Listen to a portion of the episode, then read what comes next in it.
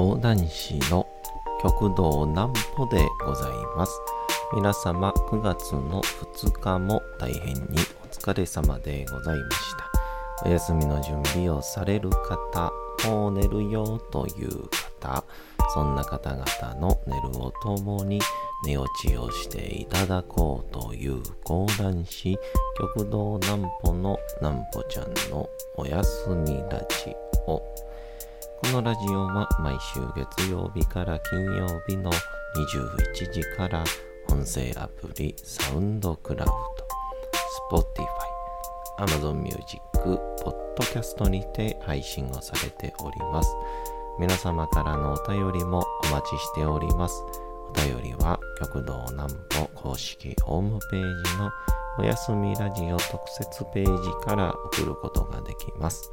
内容は何でも結構です。ねえねえ聞いてよなんぽちゃんから始まる皆様の日々の出来事や思っていることなどを送ってください。ご希望の方にはなんぽちゃんグッズプレゼントいたしますので、住所、お名前お忘れなくと。えー、いうことで、えー昨日ですかね、えー立川文庫続き読みが、えーありましてでその前に、えー上方ビールっていうですね、えーどっから説明したらいいかわかんないんですけど、まあ、このクラフトビールって言われるいわゆる地ビールですね。こう朝日とかキリンとか恵比寿とか。とはちょっと違うこう小規模のちょっと小さな単位のこの地ビールクラフトビールを作っている上方ビールというところに、えー行ってまいりまして、えーまた新たなですね、えーなんぽちゃんの、えー商品開発が始まりました、え今日はそんなワクワクするお話です。なんぽちゃんの明日は何の日？さて明日が9月の3日でございます。さて何の日でございましょうか？なんかちょっと台風がね接近しているみたいですごい不思議な角度で動いてるらしくてですね。まさかのあの東から西に行くっていうとんでもないやつですね。ドラえもんの誕生日。藤子 F 不二雄先生が生み出した22世紀の猫型ロボットドラえもんは2112年9月3日が誕生日の設定になっています。不思議なものがいっぱい出てくる漫画を描きたいとの思いからドラえもんは1970年代初頭から漫画が連載をされ1973年からはアニメもスタートをしました。未来の道具をたくさん使った夢のある話は国民的漫画となり日本のみならず海外でも絶大な人気を誇っています。とあのー、わあこれちょっと話し始めたらちょっと長なるんですけどあのオードリー・タンさんっていうあの台湾のあのね技術開発であったりとかあの政府の中でコロナの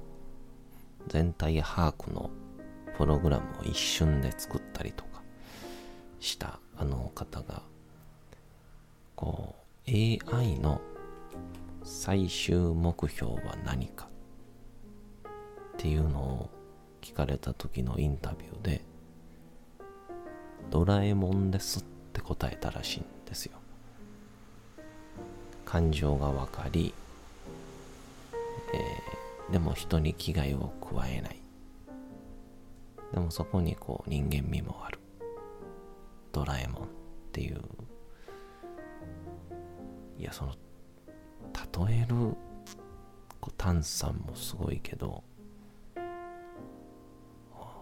例えられたドラえもんっていう存在もすごいなぁと思いましたよね。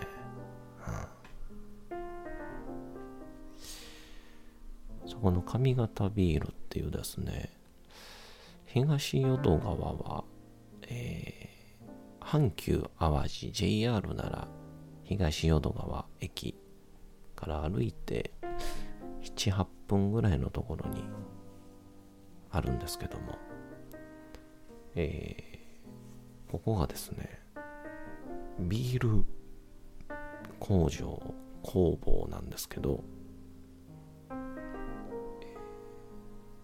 銭湯なんですよ。銭湯なんですけど、ビール工場なんですよ。おかしな謎謎みたいになってるんですけど。あの四方さんっていうですね、えーまあ、この社長さんがいらっしゃってもうすごく若い。僕の本当に78個上とかかな。ほぼ同じ世代の四方さんって方がいて。でこの方があのビール工場を作りたいと。で、このクラフトビールっていう存在が、こう僕らのイメージってこう、ビールってこう決められた人が、会社が作っていて飲むものっていうイメージなんですけど、海外とかって法律が違って、誰でもビールって作っていいらしいんですね。なので、のお母さんが梅酒を家で作るみたいな感覚でみんなもビールを家で作るらしいんですよ。まあ販売はしないですけどね。ってなった時にあのー、自分でもやるクラフトビールしたいと思ってでいい物件はないかって探してたら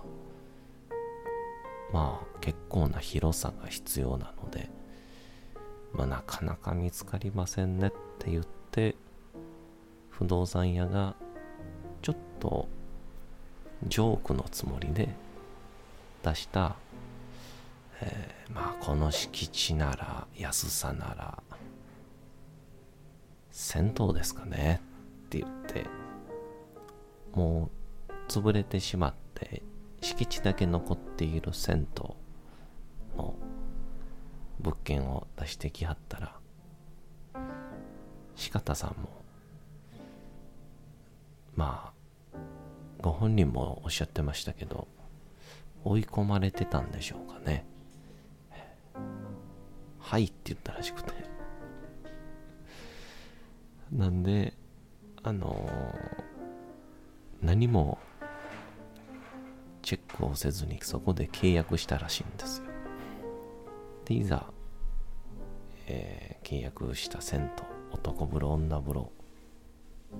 があるのを見事に生かして、男風呂がビールの醸造場所、工場、いろんなタンクみたいなのがこう並んでいて、発酵させる場所とか。で、女湯が銭湯そのまんまの形で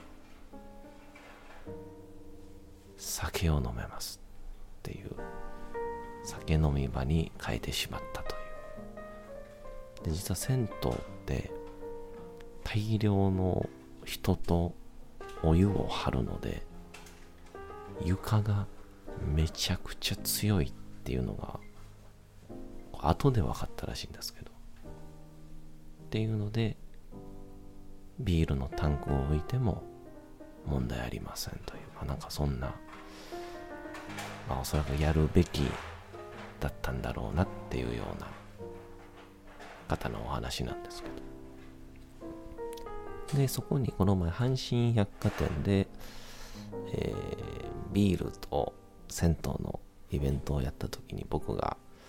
えー、約3日間から4日間 MC 務めさせていただいたんですけどもそこで仲良くなってこの僕は最近あなただけの講談を作りますっていうヒューマン講談やっておりますけどもビールで自分だけのビールを作れるっていうオリジナルビール。がこれねえー、全部で45本か40本。ちょっと小さめの瓶で自分のオリジナルのラベルにして。お値段がですね3万円から4万円。だから1本700円ぐらいの計算らしいんですけど700円ぐらいの、えー、金額で作れるということで、えー、なんぽちゃんビール作ることになりました。ね、あのまあ、デザインであったりとか、えー、中のこう味のこだわりとかもいろいろと決めるとともにビール作りをですね一緒にできるということであのー、5月の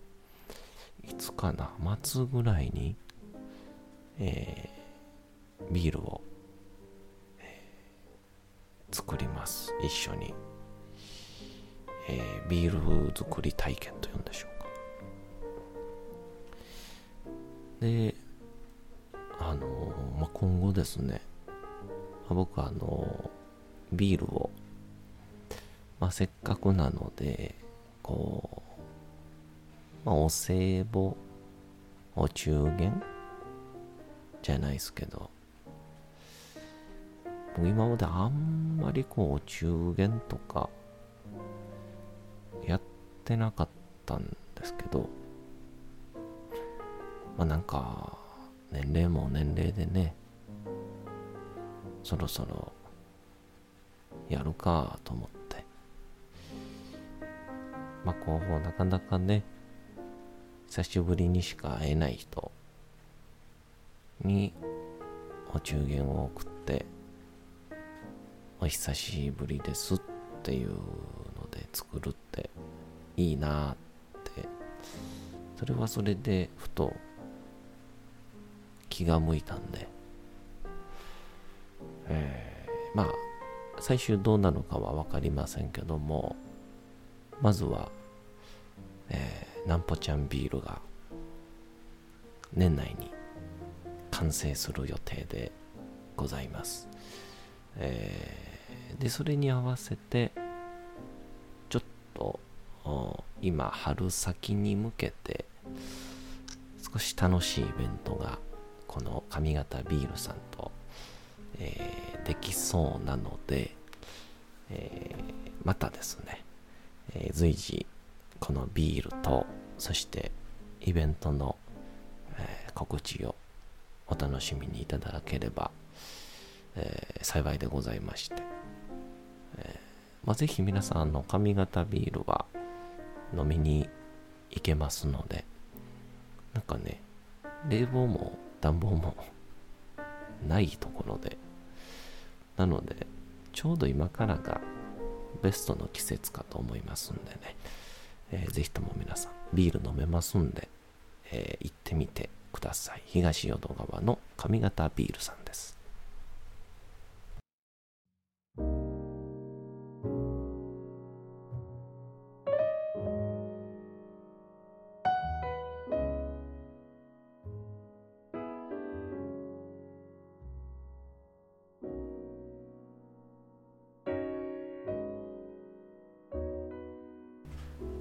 て時刻は音うと朗読会の時間となりました。皆様小さい頃眠れなかった時にお父さんお母さんおじいちゃんおばあちゃんお世話になっている方に本を読んでもらった思いではないでしょうか。なかなか眠れないという方のお力に寝落ちをしていただければと思います毎日さまざまな物語小説をお届けしております。本日お読みしますのは三島由紀夫の金閣寺でございます、えー、この400回の流れもあといよいよ10回を切っておりまして、えー、マジで面白くなってきたとこなんですけどそろそろお時間がいっぱいいっぱいというような状況ですから、えー、こういうのがいいですよね。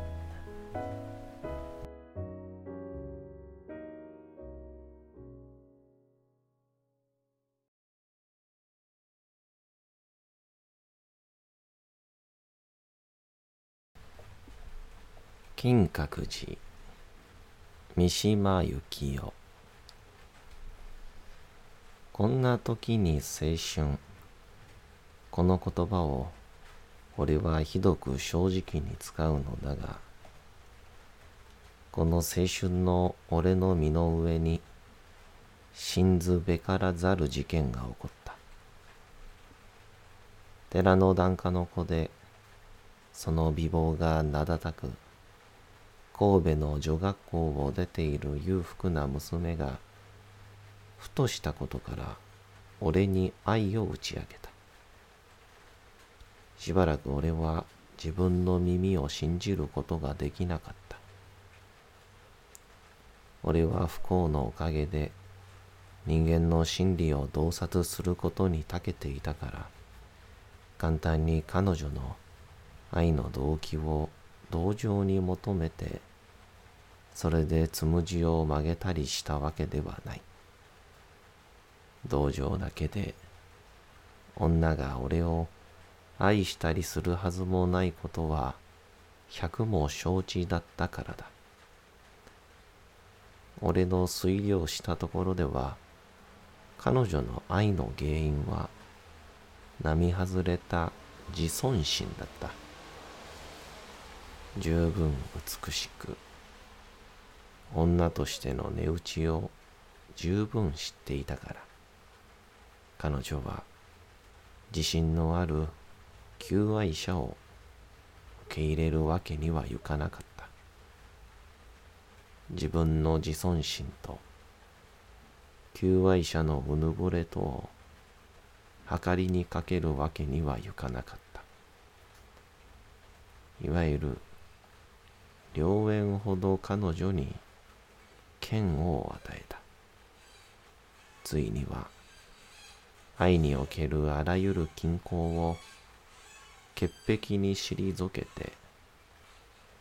俺に目をつけるようになった。俺の答えは決まっていた。君は笑うかもしれないが女に向かって俺は愛していないと答えたのだ。これ以外に答えようがあっただろうか。この答えは正直だったし、いささかのてらいもなかった。女の打ち明けに対して、木か置くべしという気になって、俺も愛していたと答えることは、俺がやれば滑稽を通り過ぎて、ほとんど悲劇的に見えただろう。滑稽な外形を持った男は、間違って自分が悲劇的に見えることを懸命に避ける術を知っている。もし悲劇的に見えたら、人はもはや自分に対して安心して接することがなくなるのを知っているからだ。